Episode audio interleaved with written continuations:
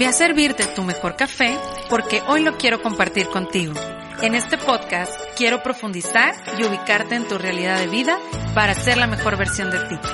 Soy Laura, soy psicoterapeuta y esto es Un Café contigo.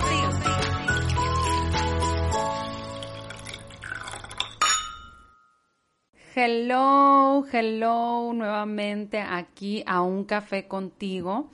Ya estamos en este episodio número 93. Ya ando con toda la energía, con toda la actitud. Ya los extrañaba demasiado después de todas las vacaciones que me aventé y que ahí que si se subía el episodio y que no y mi desorganización. Pero ya estoy aquí. Ya tengo una agenda llena para episodios del podcast que van a estar increíbles.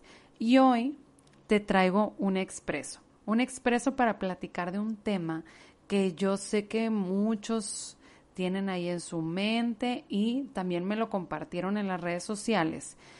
Y para mí fue muy importante que platicáramos este tema porque yo también lo he vivido muchísimas veces y es el miedo al que dirán. Miedo a qué van a pensar los demás de ti, miedo a que recibas comentarios negativos, miedo a equivocarte, miedo a no ser reconocido, miedo a, no ser eh, perteneciente a algún espacio, a algún lugar. Entonces, ¿cuántas veces se presenta este miedo a lo largo de nuestra vida? Y más dependiendo de la forma en la que nos apegamos a los demás. Muchas veces cuando tenemos un apego muy, muy fuerte con alguna persona, con papá, con mamá, con mis amigos, con mis hermanos, con mi novio, con mi novia y demás, este miedo a lo que van a pensar, a lo que van a decir, a lo que van a, a simplemente, eh, no sé, mirar, nos genera un conflicto enorme. Yo les comparto que tengo una anécdota de hace mucho tiempo, cuando yo tenía 15 años. Recuerdo una vez que estaba platicando eh, con una persona de un grupo de la iglesia y le decía, es que yo siento que no puedo ser yo misma porque me tienen catalogada como la niña buena y Laura debe de ser buena y tiene que cumplir con todos los criterios de ser buena persona. Y entonces todo el tiempo era estar cumpliendo una expectativa de otras personas o buscando que no tuvieran una percepción diferente de mí. Y déjenme decirles, yo les caía súper mal a muchísimas de las personas del grupo de la iglesia. Por lo mismo, porque entre más te estás como encasillando en ser una persona y dejas de ser tú mismo, más te alejas de ti y empiezas a reflejar otras cosas que nada que ver. Entonces, pues bueno, hoy te quiero compartir algunas formas que a mí personalmente y además he leído y he compartido y a lo largo de mi experiencia nos pueden ayudar a enfrentar el miedo al que dirán. La primera de ellas es que simplemente una de las formas para lidiar con esto es ser nosotros mismos. Y para poder ser yo misma o ser tú mismo que me estás escuchando, necesitas conocerte, necesitas descubrirte, necesitas aventarte un clavado a ti mismo y decir, a ver, si soy esto, no soy esto. O, o simplemente ir descubriéndote porque entre más te encuentras y más te das la oportunidad de conectar contigo, eh, mucho más te ensanchas y vas a ver que no nada más eres ciertos conceptos que tú tenías en tu mente. Entonces aquí lo más importante es ser, ser con mi esencia, con mi preferencia sexual, con lo que me gusta, con lo que no me gusta, con mis valores, con mis hábitos, con mis virtudes, con mis debilidades, ser. Porque eso es el punto principal para que cuando llegue alguien más a decirnos, es que no debes de ser así, tú estés consciente de quién eres, de cómo eres. El punto número dos, que creo que también lo repetimos constantemente, es ámate más. Ámate por favor. Aprecia todo lo que hay en tu persona.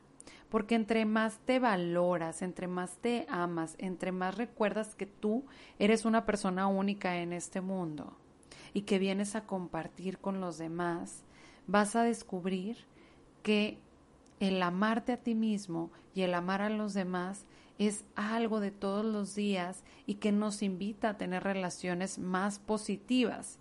Y nos va a ayudar a decir, pues es que este soy yo y este eres tú y te amo como eres y me amo como soy, me acepto, así aceptarme, eso nos lleva a disfrutarnos más y poder decir, pues bueno, cada quien puede pensar de mí diferentes cosas.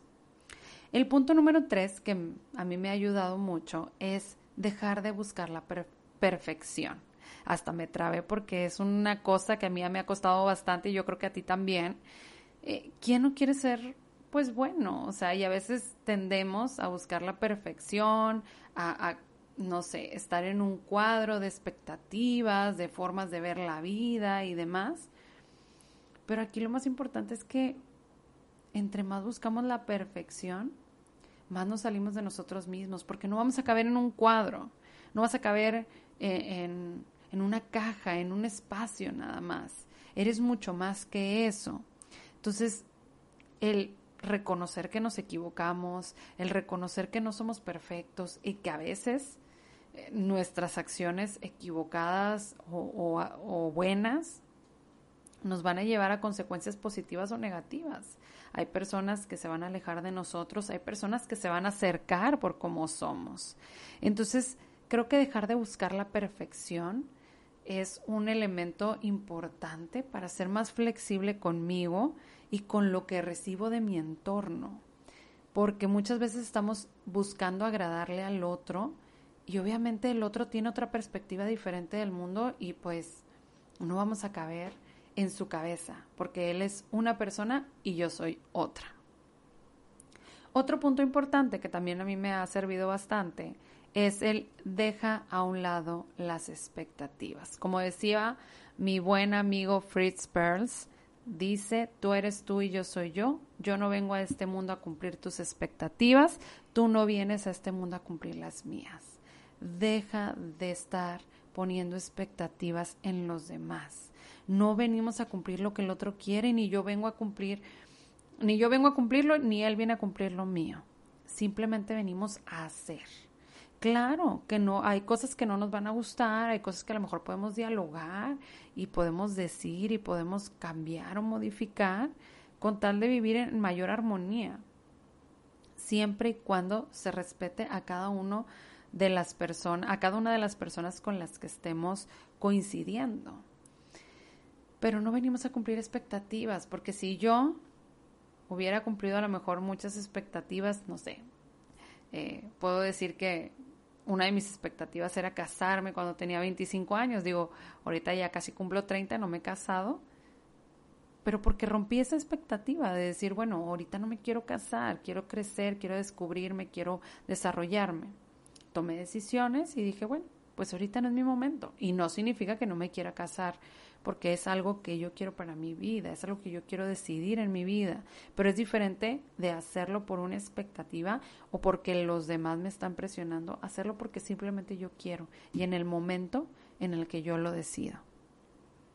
Otro punto importante es el número 5 que te voy a compartir es cuestiona que lo que te dicen los demás son percepciones o es realidad. Muchas veces una persona te puede hacer un comentario y simplemente es una percepción. Es que hablaste de tal manera y estabas súper enojado y demás. Y a lo mejor no. Tú eres del norte, acá en México, en el norte hablamos bien golpeado como me están escuchando y a lo mejor esa persona es de otro país o de otra parte de México y entendió diferente.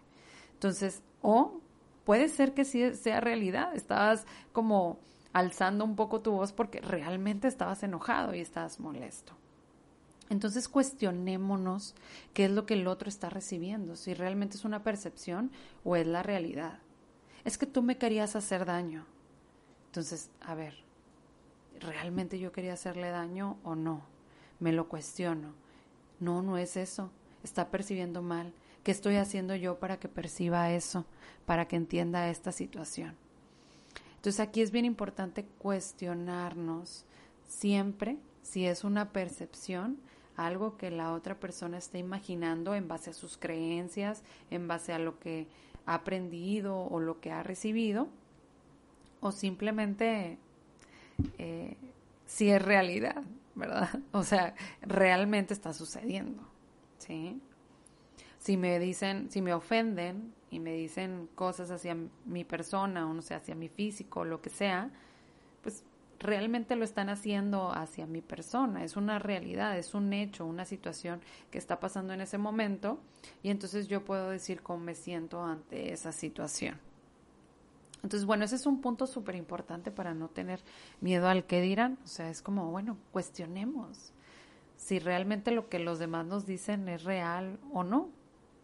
Y si es real, pues bueno, tomarlo y hacernos responsables. Y si no, pues empezar a compartir qué es lo que yo también estoy pensando y sintiendo. Digo mucho pues, ¿verdad? y verdad. Y bueno, el punto número seis es que aprendamos a enfrentar la crítica y los comentarios negativos. Yo sé que a veces no nos gustan, pero ¿cuántas veces en las redes sociales no has visto 100 comentarios positivos de una persona, pero una sola, digo, perdón, 100 comentarios positivos de muchas personas hacia una foto que subiste y solamente una persona te puso ahí un comentario que te incomodó, que no te gustó o que fue negativo? o como le llaman ahorita hater. Y entonces es como, no me voy a enfocar en la piedrita de eso negro que está pasando y ese comentario cuando tengo otros 100. Estamos acostumbrados los seres humanos a ver lo que no está bien y a centrarnos únicamente en eso que no está bien.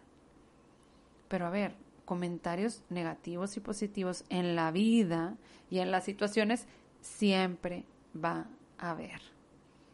Y entonces yo tengo que aprender a lidiar con esos comentarios y también ver que sí me voy a creer y que no me voy a creer, que voy a dejar pasar, que voy a decir, pues bueno, es una percepción o es algo que él está observando, a veces hasta de sí mismo. Entonces, muchas veces hay comentarios negativos que vienen a ayudarnos a crecer, a ver algo que a lo mejor no habíamos visto o comentarios incómodos. Pero cuando hay una crítica hacia mi persona, recuerda que es desde los ojos de la otra persona, no de la tuya. ¿Que te va a ayudar a ver otra perspectiva? Sí, pero no siempre es realidad. Acuérdate que las críticas solamente nos ayudan a ampliar nuestro panorama, nos ayudan a ver mucho más allá. Otra forma que te puede ayudar a lidiar con el que dirán es ser asertivo. Cuando yo reconozco que yo tengo derechos y tú tienes derechos, es mucho más fácil que al momento de lidiar con algún comentario, con alguna percepción, con algo que te están diciendo, alguna idea, alguna creencia, es más fácil que no que no te ganches, sino más bien dices, pues respeto esa opinión yo respeto la mía y me siento contenta de haberlo vivido.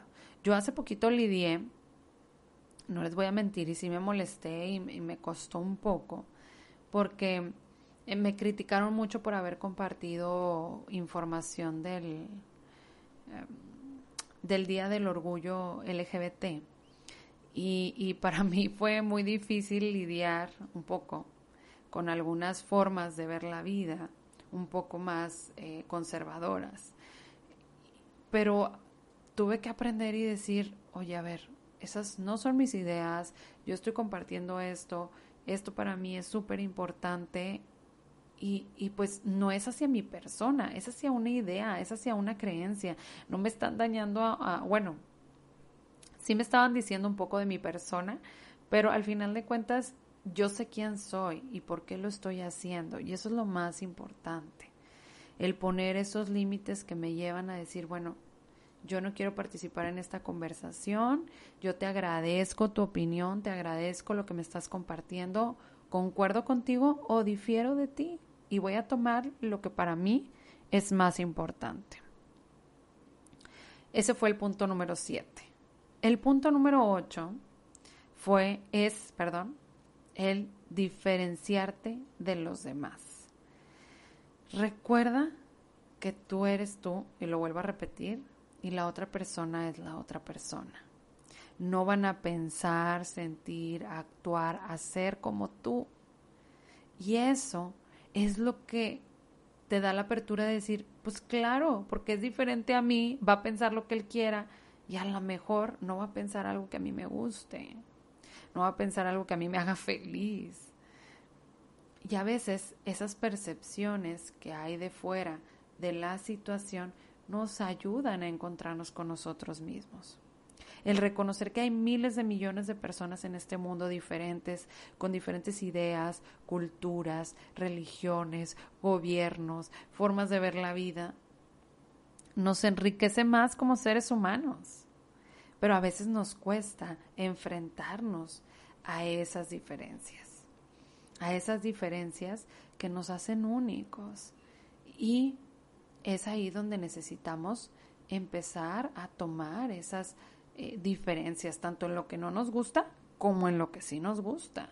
Como decir, y el aceptar las diferencias no significa que tenga que lidiar con todas las personas, no significa que tenga que tener relación con todas las personas. Significa simplemente aceptarnos y respetarnos como seres humanos. Y todo lo que yo digo, aquí por ejemplo, lo que yo estoy diciendo en este momento y todo lo que digo y lo que comparto, pues habla más de mí que de las demás personas y viceversa. Todo lo que ustedes dicen de, de sí mismos y de los demás habla de ustedes. A veces simplemente es una cuestión de percepción. Pero claro que también hay muchas realidades y hay muchos hechos. O sea, no quiero eh, que se quede la idea de que todo es fantasía, claro que no. Pero también hay que diferenciarnos para poder entendernos y comprendernos. Y otra cosa importante, o en este punto número nueve que les quiero compartir y es el último, es el ser compasivo también es fundamental. El dejar de ser tan duro con nosotros mismos, tan exigentes. A veces queremos cumplir ciertas cosas porque a cierta edad ya debes de hacer, eh, ya debes de tener un trabajo, ya te debes de casar, ya debes de tener hijos, ya. Entonces nos guiamos tanto a veces con muchos deber seres que nos olvidamos de nosotros mismos y de lo que cada uno de nosotros quiere. Y esto solamente es para lidiar con el miedo, esto que te estoy compartiendo. Hay muchas herramientas que también son importantes para lidiar con situaciones hirientes o dolorosas con otras personas, que después compartiremos. Pero en este momento solo te digo que entre más reconoces al otro su dignidad, lo miras a los ojos y le dices te respeto, te acepto, te amo, tú eres, pues mucho más fácil tú también te vas a sentir así. Y que claro, tú vas a querer mostrarle tu percepción al otro, tu forma de ver la vida, tu experiencia para que aprenda, pero el otro va a decir si tomarla o no. Y eso hay que respetarlo y eso hay que valorarlo y viceversa. Y entonces entre más compasivo eres y comprendes que todos vivimos sufrimientos, dolor, situaciones que nos han herido, eh, procesos, crisis, pues más nos llegamos a comprender y menos miedo del que dirán se va a presentar en tu vida, porque ya no voy a estar nada más enfocado en cumplir una expectativa, un deber ser y demás, sino me voy a enfocar en ser yo mismo, yo misma. Somos seres humanos, somos personas, no somos robots, no somos otra cosa de este mundo, somos seres humanos y hay que tratarnos como tal. Entonces yo espero que este episodio te haya gustado muchísimo, yo lo disfruté bastante, es la primera vez que me grabo, lo voy a subir al YouTube para que estén ahí al pendiente, se los voy a compartir también. Me esta platiquita aquí en la noche con mi tecito, súper a gusto. Y pues bueno, te veo en otro episodio de Un Café contigo.